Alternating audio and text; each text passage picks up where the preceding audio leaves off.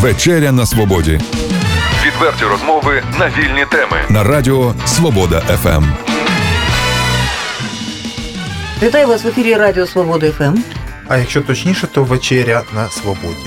Сьогодні ми вечеряємо з Сергієм Леп'явко. Доброго вечора. Правда, я не бачив вечері, але будемо вважати, що вона ми віртуальна. столом. Зараз Ну, ми А це буде сюрприз. Видали нашу таємницю, пане Сергію, що сидимо ми тут.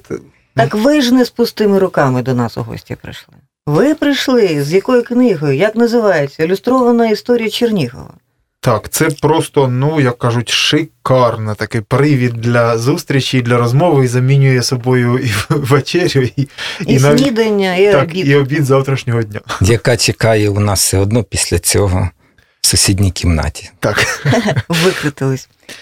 Е, Пане Сергію, надзвичайно е, розкішне і багате видання і е, наповнене за змістом, і тут унікальні абсолютно є ілюстрації, дуже багато, принаймні таких, яких ми ніколи ще раніше не бачили. Це фотографії, це малюнки, багато всього. Розкажіть, як виникла ідея створення цієї книги, скільки екземплярів, хто вам допомагав? Давайте одразу все. Ми будемо мовчати, а ви І чи, може, чи можуть чернігівці та гості міста придбати десь цю книгу?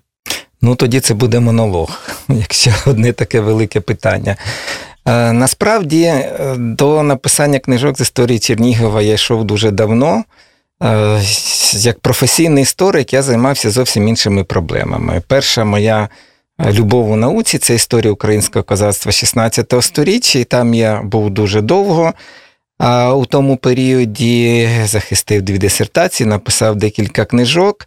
А при цьому всьому я час від часу запитував своїх колег: ну коли ж буде хоч якась е, на, основі вже сучасних знань книжка з історії Чернігова. Всі казали, що немає часу написати, кожен зайнятий своїми проблемами. Я це з одного боку розумів, а з іншого боку, час ішов. Десь як історик я вже відбувся, але, але з дитинства я живу в Чернігові. Перша моя згадка, взагалі, одна з, один з перших моїх таких споменів це П'ятницька церква. Я, я катаюся на висо- з височенної гори біля П'ятницької церкви на санках. Насправді зараз ця гора всього-навсього півтора метра мені по плечі, але тоді вона була в дитинстві дуже високою. Тому очевидно, що мав наступити час, коли чернігівські історики мали б віддавати бор своєму історичному місту і е, Чернігову як соціуму сукупності людей, які живуть, е, і аурі міській. Ну і отак, от у мене визріла думка, раз ніхто не написав історії Чернігова великої, цільної, то займуся я цим сам. Треба сказати, що насправді фрагментами то наші історики працюють і постійно, і досить успішно. Але мені, як читачу, я щодо історії Чернігова хотів бути дійсно читачем, просто читачем. Не потрібно було, хотілося б, щоб не шукати там дві сторінки, там п'ять сторінок, там в такому журналі, там в такому журналі. Тобто хотілося, щоб під одною обкладинкою був великий, зв'язний, е, доступний, науково-популярний або науковий, або науково-популярний. е, І красивий обов'язково по оформленню текст із е, історії Чернігова. Ну і відповідно довелося цим зайнятися самому. Е, Перекваліфікувався я е, на історика Чернігова десь в 2005-2006 році і відразу став писати велику книжку з історії Чернігова. Побічним продуктом вийшла коротка історія Чернігова у 2009 році. А потім з 2010 року я чекав, поки вийде Чернігів історія міста. Ми довго дуже, крім того, що я довго писав тексти, збирався. Е, Ну, це звичайно нормальна дослідницька робота, але потім довго підбирали ілюстрації. У 2012 році нарешті вийшла книжка, яка, правда, два роки лежала в видавництві невиданою. Але в 2012 році видавництво Темпер вийшла а, історія Чернігів історія міста. І зразу вона привернула увагу, тому що знову таки паралельно з текстом, який я можу хвалити, можу ні, але судити читачам. Книжка була прекрасно оформлена. Я абсолютно був переконаний, що якщо перший такий великий текст з історії Чернігова з'являється в наш час, е, а міська історія вона дуже конкретна, то книжка має бути добре оформлена. І видавництво Темпора. е, І, і, і тут слід е, сказати, що це одне з кращих видавництв України. Так добре склалося для книжки і для мене. Зробило все, що могло, і вийшла дійсно прекрасна книжка. Там було 432 сторінки великого формату, ну і практично на кожній сторінці ілюстрації. Уже багато, вже фактично вийшла ілюстрована. Але, але справа в тому, що після того, як та книжка вийшла, в мене було ще десь тисячу різних фотографій, ілюстрацій, заготовок, які, ну, ясно, не могли втиснутись у ту книжку, тому що там жанр був зовсім інший. Там основним був текст, а ілюстрації додаткові, але вийшло, що воно було дуже врівноважено. І так само, як поки не було історії Чернігова, і мене муляло, що немає історії Чернігова, так е, потім уже оці тисячі ілюстрацій просто стали роззявляти рота, не давали мені спати і казали: ну нащо ти нас позбирав разом? Ми тут у комп'ютері, ми тут фізично присутні у тебе у папках. Ну і що? Це ми будемо так лежати. Інші ілюстрації пішли в книжку, їх люди бачать, а нас не бачать. Значить, давай роби щось з нами.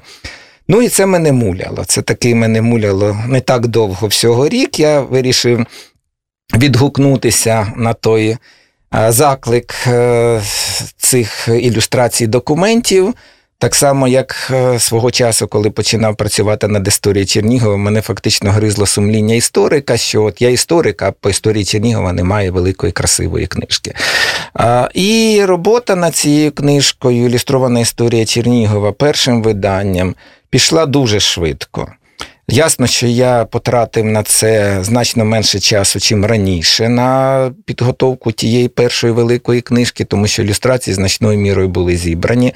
Так само ясно, що потім виявилося, що зібрані ілюстрації це ще не книжка.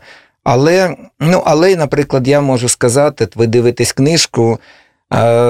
Предметом моєї гордості є це ж е, те, що ця книжка це повністю мій дизайн. Я ніколи не був дизайнером, але мені захотілося самому зробити книжку від початку до кінця. Єдине, що я не робив, це професійного макету, тобто все розташування фотографій, ілюстрацій, графічних цих зображень. Як вони розташовані, накидані, все тут моє повністю, але професійна макетувальниця пані Світлана із одного з київських видавництв уже доводила це до ума як, е, як професіонал своєї справи. Таким чином вийшло, що книжка була підготовлена місяців за вісім. Ну, насправді це робота іноді день і ніч. Ви творчі люди знаєте, як це виглядає, і насправді це робота цілого колективу.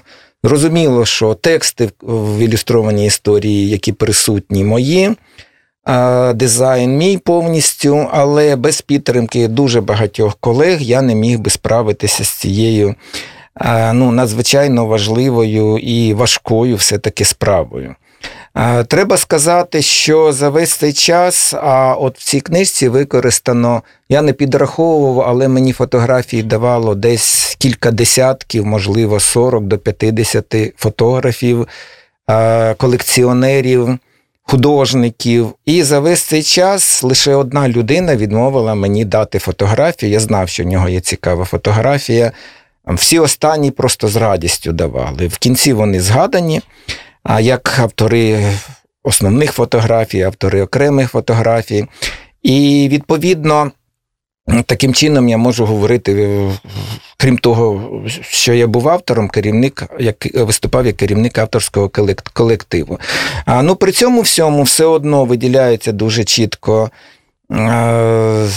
дві колекції, е, які представлені широко в цій книжці. Це колекція Чернігівського історичного музею, де директор Сергій Лазарович Лаєвський і весь колектив надзвичайно багато мені допоміг. Е, Скажімо, тут відчувається, скажімо, смак одного із працівників музею Ігоря Михайловича Ситого, який є спеціалістом, найкращим в Україні спеціалістом із печаток. І коли книжка була збагачена цим матеріалом, вона стала дійсно цікавою також просто вузьким фахівцям, які е, хочуть подивитися на його початки, які ніде до того не були надруковані. Зараз вже Ігоря Михайловича є велика книжка, а тоді а Печатки були в такому вигляді представлені так багато Початки з історичного музею саме в цій книжці.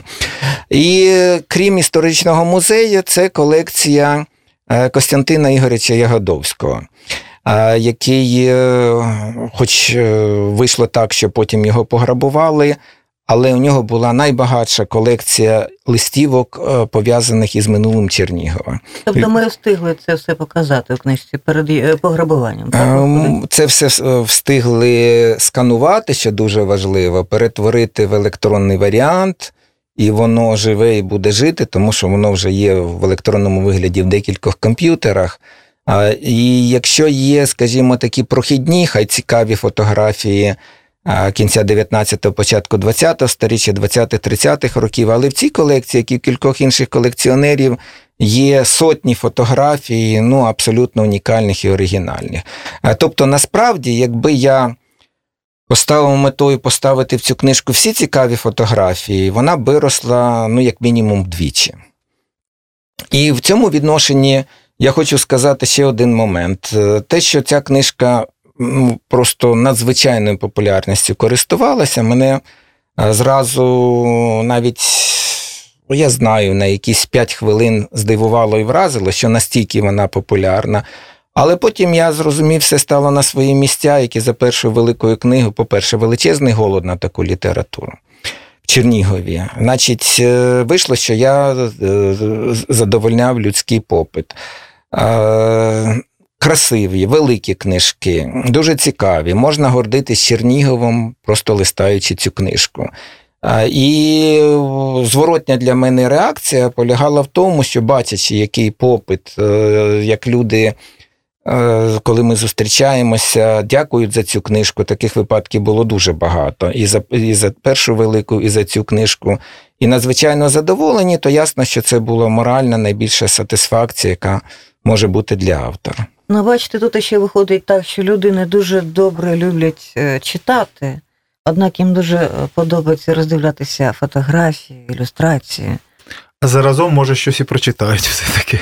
А заразом, може, прочитають, так. З одного боку, можна говорити, що ця книжка схожа на комікси, що вона схожа на таблоїди.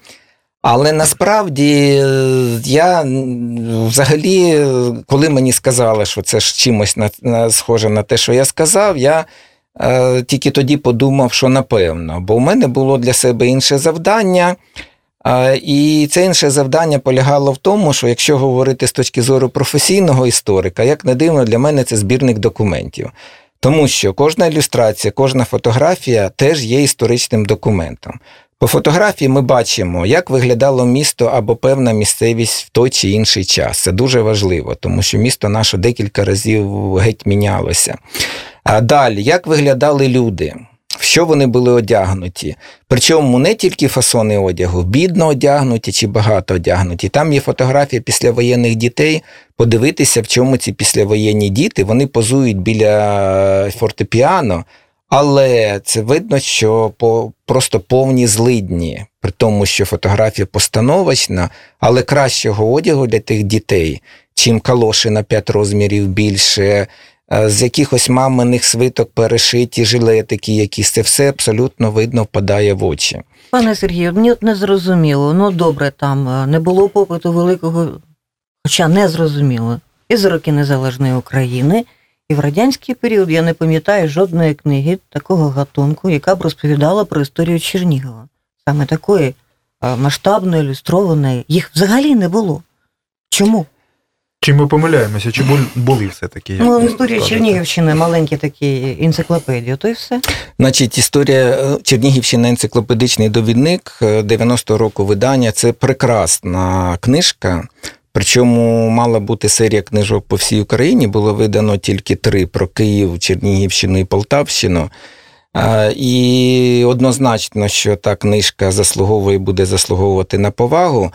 Але якщо брати з історії Чернігова, то вийшло так, що Чернігову дійсно просто не пощастило щодо істориків, які пишуть великі тексти. Справа в тому, що знову таки у нас дослідників краєзнавців і, і серйозних істориків кілька чоловік було і зараз досить багато.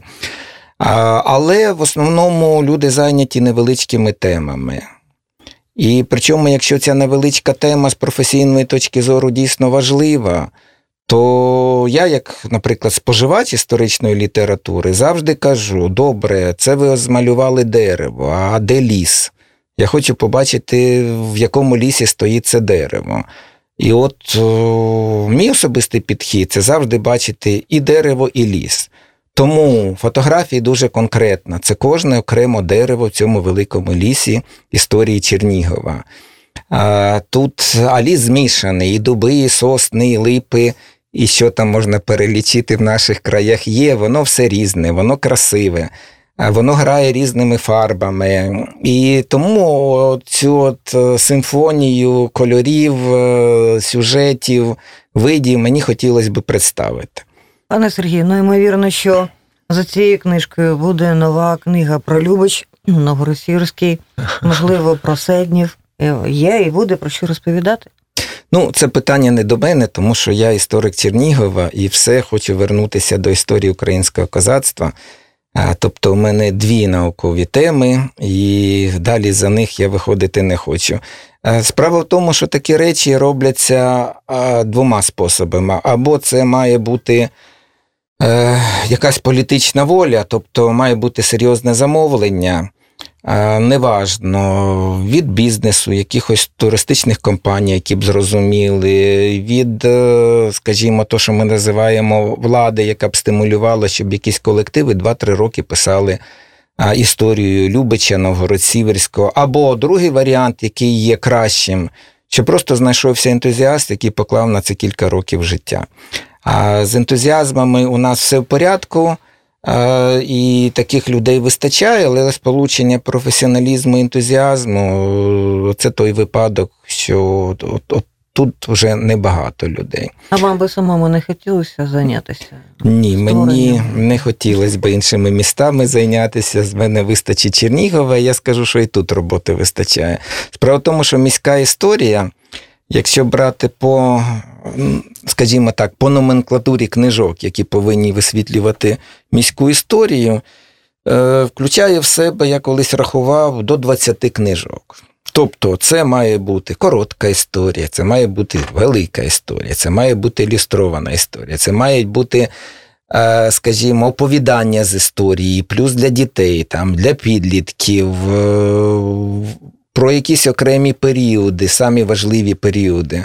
Розумієте, має бути велика книжка Чернігів давньоруський. А є така книжка, недавно вийшла декілька років тому, але знову таки має бути і науково, і науково-популярна. Доба Івана Мазепи, надзвичайно яскрава доба, 19 сторіччя. Е, має бути так, щоб коли, якщо дивитись з точки зору читача і покупця, ми заходимо в книжковий магазин, на полці повинна стояти 10-15 книжок з історії Чернігова і написано Історія Чернігова. Тобто не одна книжка, а щоб цілий стенд був заповнений книжками, які можна купити. Так ми е, дуже далеко ходити не треба, вірніше їздити не треба. В Києві так є, у Львові так є, в Кам'янці-Подільському є. Але фактично це три міста, про які є дуже багато літератури. Коли говорити далі, навіть е, Дніпро, Одеса, Харків, величезні і з дуже цікавою історією міста, у них таких книжок мало. Якою буде наступна ваша книжка? Чернігів давньоруський? Ні, не буде. У мене Чернігова давньоруського. Я кажу, хочу вернутися до історії козацтва, але Чернігів я полишати не можу, тому що знову таки матеріалу багато і шкода, якщо він буде пропадати. Зараз цю книгу можуть придбати у вільному продажі, чи немає такої, і взагалі як розповсюджується вона? Книжки з історії Чернігова розповсюджуються непогано. І Якби я був бізнесменом, то я думаю, що я ще б на них непогано заробляв в порівнянні з моєю зарплатою. Але мова йде про те, що знову таки, слава Богу, що знайшлися замовники.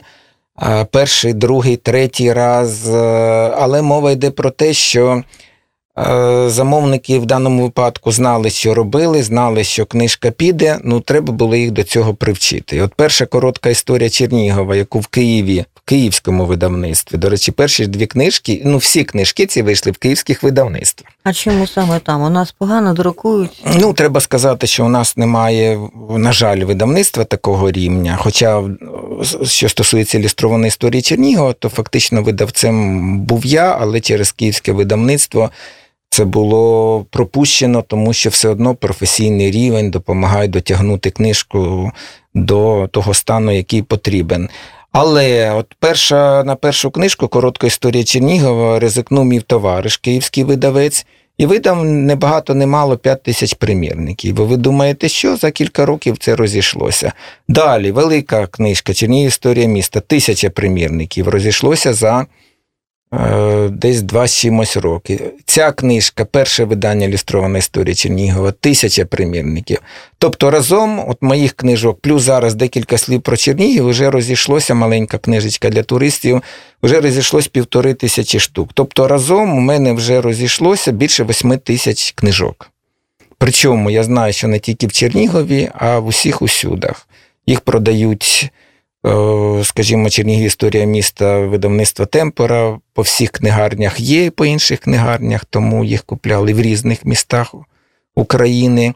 Наприклад, в магазині в книгарні є у Львові на проспекті Свободи було 10 штук, всі купили. Одна тільки досить довго лежала, але всі були розкуплені.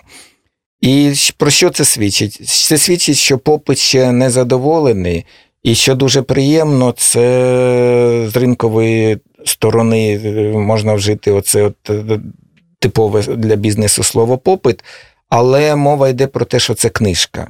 І от на цьому прикладі я вам скажу, що не зовсім правда, що книжки у нас не хочуть читати і не хочуть бачити. Хочуть і читати, і бачити, але е, все-таки великі, е, товсті книжки, скучно написано, без ілюстрацій, дійсно, які потребують такого дуже вдумливого підходу, дійсно попитом меншим користуються. А от науково-популярна література.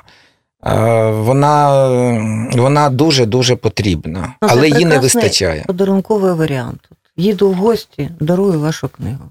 Хочу познайомити дитину з історією Чернігова. І от вона відкриває і дивляться на ці фотографії чудові. І одразу виникає бажання дізнатися про своє рідне місто трошки більше. У мене одна знайома розказувала, що її трьохрічна дитина е, з року життя і до, зараз до трьох років весь час читає оцю ілюстровану історію.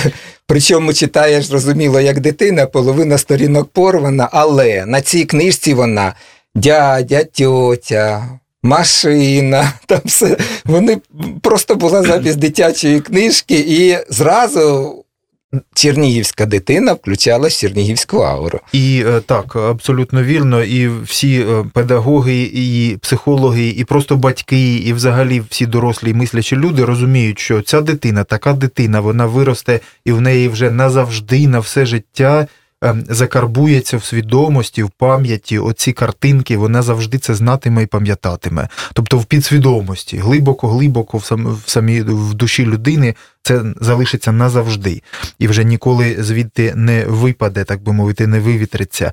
Е, Я от поки йшла розмова, гортав постійно цю чудову книгу, і ем, от те, про що казав пан Сергій.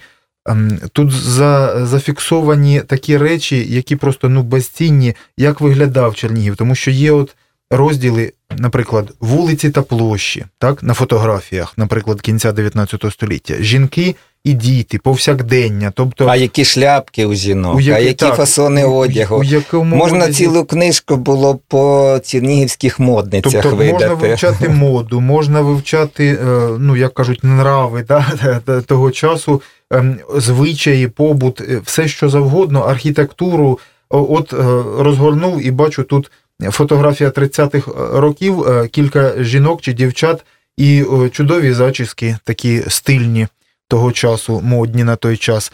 Мову можна вивчати, бо знову таки бачив, бачив знімок, і там повінь.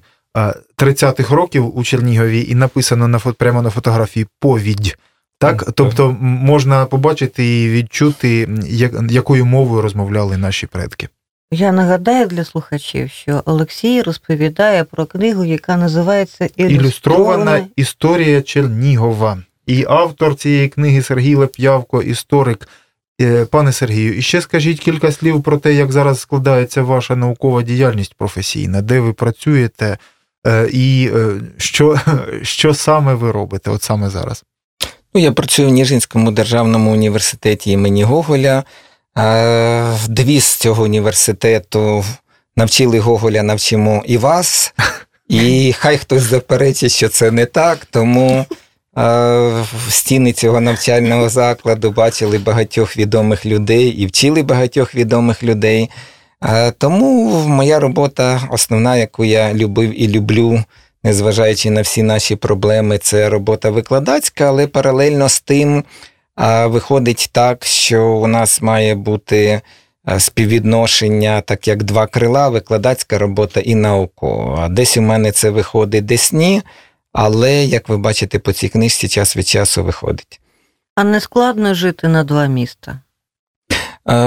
Мені, принаймні, поки що зовсім не складно. Справа в тому, що, скажімо, традиція в Європі багато де, особливо в Америці, що люди доїжджають до роботи е, не, не дві зупинки тролейбусом, а їдуть годину-півтори, і мова йде про те, що як до цього ставитися. Е, У мене дуже зручний графік роботи, але поряд з тим, от, наприклад, недавно я звернув увагу, що я виїхав із Чернігова електричкою, і так е, дерева закінчились, десь була така досить довга провал. е, е, Це, між, відстань між деревами лісополоси, таке велике поле, і піднімалось яскраво червоне сонце. Це десь от Ну, зранку. Я вже забув, якою це електричкою їхав, 6 годинною чи 8 годинною, напевно, ще 6. А повертався назад в тому ж точно самому місці. З іншого боку, був відкритий простір. Точно так само висіло велике червоне сонце. Цідало і ви вже. цідало вже. І ви знаєте, мені так сподобалося, що день пройшов непогано, і сонце мене зустріло, і сонце мене провело, бо навпаки. А зараз вже дуже модними є сучасні технології. Як ви ставитесь до лекцій по скайпу, наприклад? Я не знаю, щось ще. Нормально ставлюся, мало того, такі елементи вже є. Такі елементи ми використовували е, в якихось громадських заходах, і зараз е, все-таки це дистанційне навчання вже стає не, не таким великим за дистанцією між викладачем і студентом, тому що дійсно можна на моніторі бачити студента і навпаки викладача. Але е, е, просто скайп, просто навіть електронна пошта. Якщо робляться, якщо позааудиторна робота, курсові дипломні роботи, то просто пересилаються один одному. І ніяких проблем немає із швидкістю передачі інформації, з обробкою інформації. Це вже як виходить, і поверненням її. А от не втрачається якість інформації за скайпом, наприклад. Коли я слухаю викладача в, в аудиторії, у мене е, відчуття, я про відчуття кажу, інше, ніж якщо я буду слухати того самого викладача З екрану. з екрану. Зрозуміло, що живе спілкування все одно краще, ніхто його не замінить. Так само, як е, кінотеатри не замінили театрів, і е, інтернет не замінив тих самих кінотеатрів. Уже це все по-різному. Там в залі багато людей збирається. Той самий кінотеатр краще, ніж телевізор, чим монітор, тому що є співпереживання глядачів. І якщо викладач все одно до певної міри, оскільки працює із багатьма людьми, так чи інакше актором має виступати.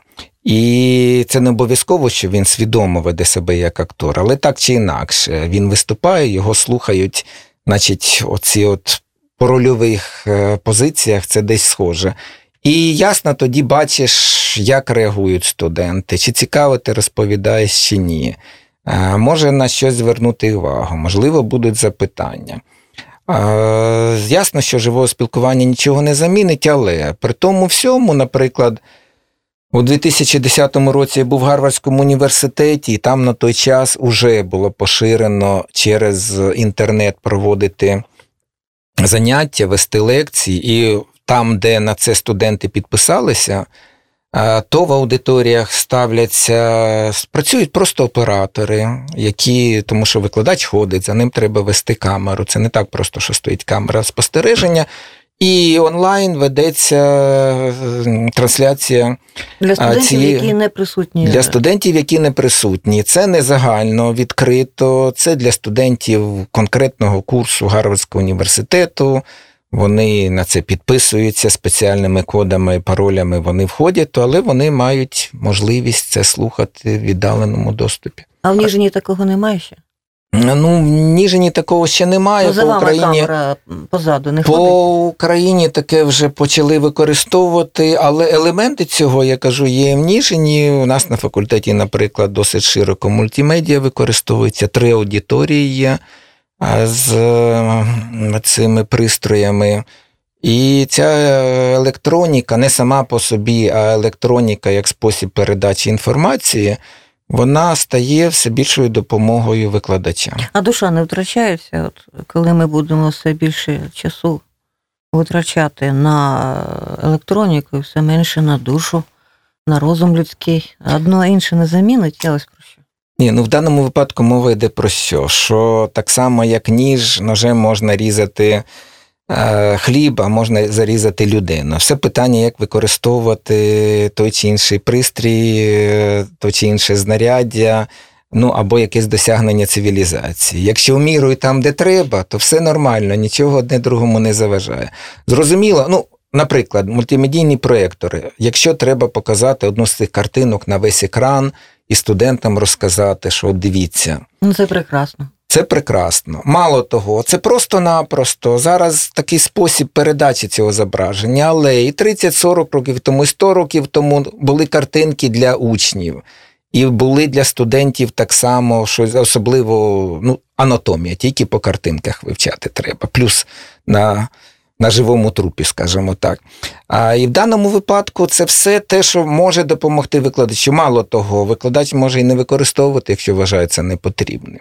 Так що головне, щоб все це було. А як використовувати це вже питання культури е, людей, які, які мають до цього доступ. А у вас ще є такий досвід е, стосовно спілкування якраз живого, не тільки ж зі студентами, ви ще й виступали з публічними лекціями, здається, в художньому музеї, правильно, якщо ми не помиляємося.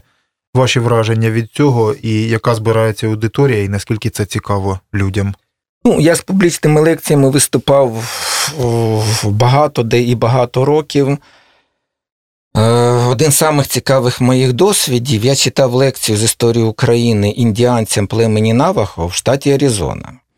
Другий цікавий мій досвід. Я читав лекцію з історії України, вгадайте де? В Лас-Вегасі, в університеті Невади.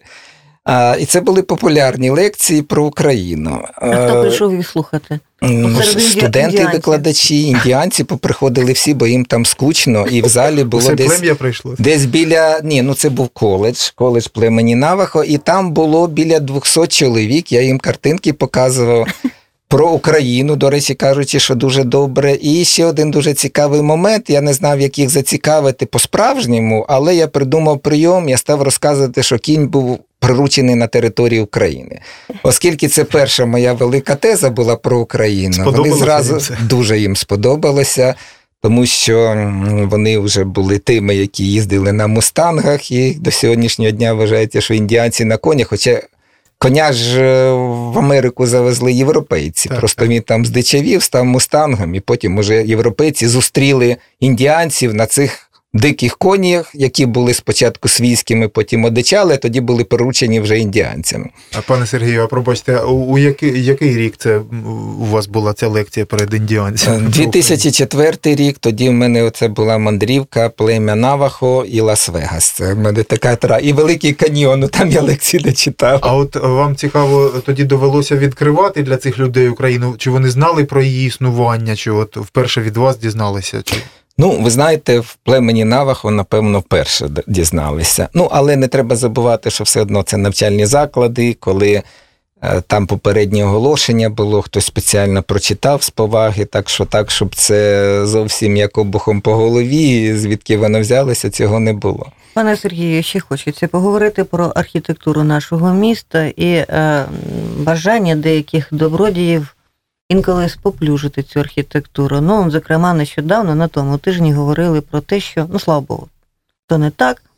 Збиралися, як писав Фейсбук, а від, відомо, що у Фейсбуці не завжди правду кажуть. Ну, писали таке, що у Спасо-Преображенському соборі збирається поставити пластикові вікна натомість дерев'яних. От е, як можете прокоментувати? Слава Богу, все нормально там з вікнами, з вікнами вікна дерев'яні.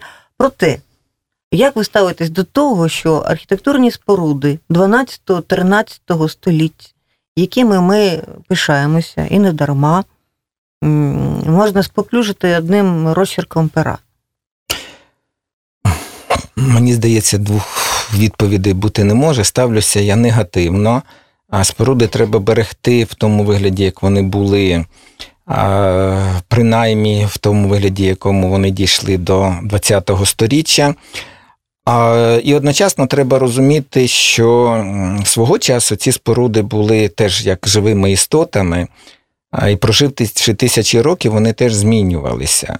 І приклади поплюження споруд історичних я вам можу навести щодо Спаського собору і колегіуму. Так, до Спаського собору ми звикли. У Спаського собору на бокових баштах дві високі гострі вежі. Так от, це поплюження історичної пам'ятки, яке було зроблено в 19 сторіччі. Причому мова йде про що? Що це поплюження чи носило свідомий, чи ні характер, але Спаський собор підганяли під канони московської архітектури, які склалися в 16-17 сторіччі, і оці конусні завершення їх взагалі ніде на Чернігівщині немає, тільки в Спаському соборі.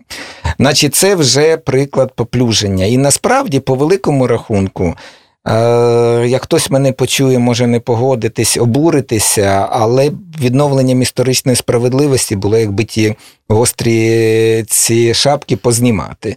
І вернути ліву башту до того вигляду, як вона була в 11 сторіччі. Ну, праву можна вже підігнати до неї, бо права башта пізніше зроблена. А кому належить до на сьогоднішній день, е, от, наприклад, зокрема, той самий Спасо-Преображенський І ще один момент я скажу далі. В колегіумі так само, оце знамените крильце ганок, що зустрічає нас сторони пам'ятника Мазепи, це ж теж прибудова кінця 19 століття.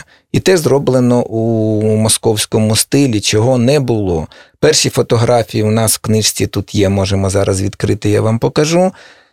Фотографії вже колегіума, які були зроблені, показують, що цього ганку не було.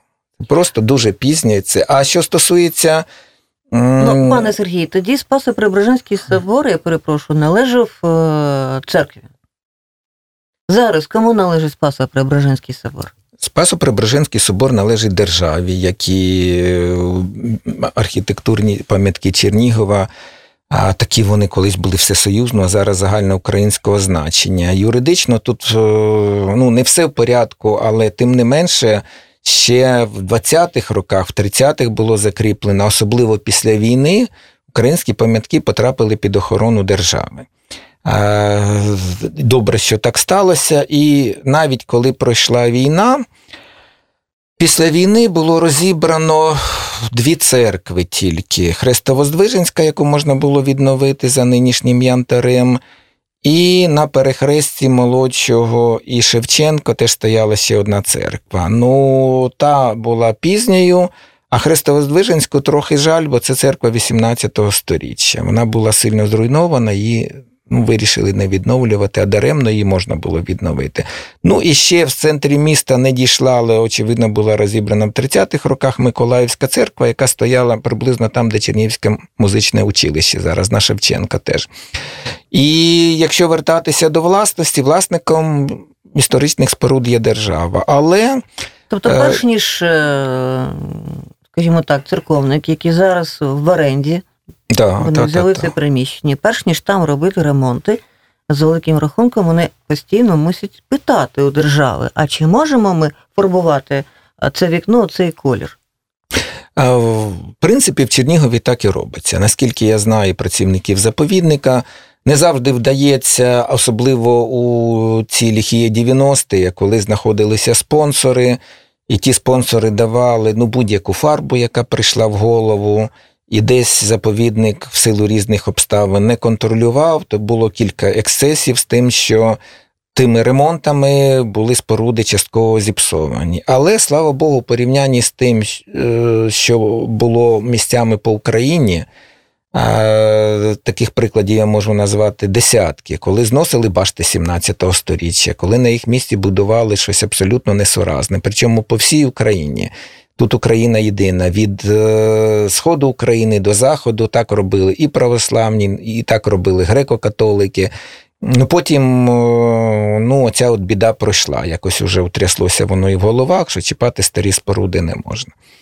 Але було це в суботові приклад такий. Ну, я кажу, можна наводити, наводити від Києво-Печерської лаври, починаючи, коли пам'ятки поплюжили. У нас ситуація, треба сказати, в цьому відношенні, незважаючи на всі проблеми, є більш-менш нормальною. Мене виникла ідея, пане Сергію, давайте час від часу е, відтворювати історію Чернігова аудіо. От ви приходьте, заходьте до нашої програми, і ми будемо, ви будете розповідати, і ми будемо вас запитувати щось е, більш конкретне, що символізує наше місто. Чим би ми мали змогу пишатися, чи вже пишаємося.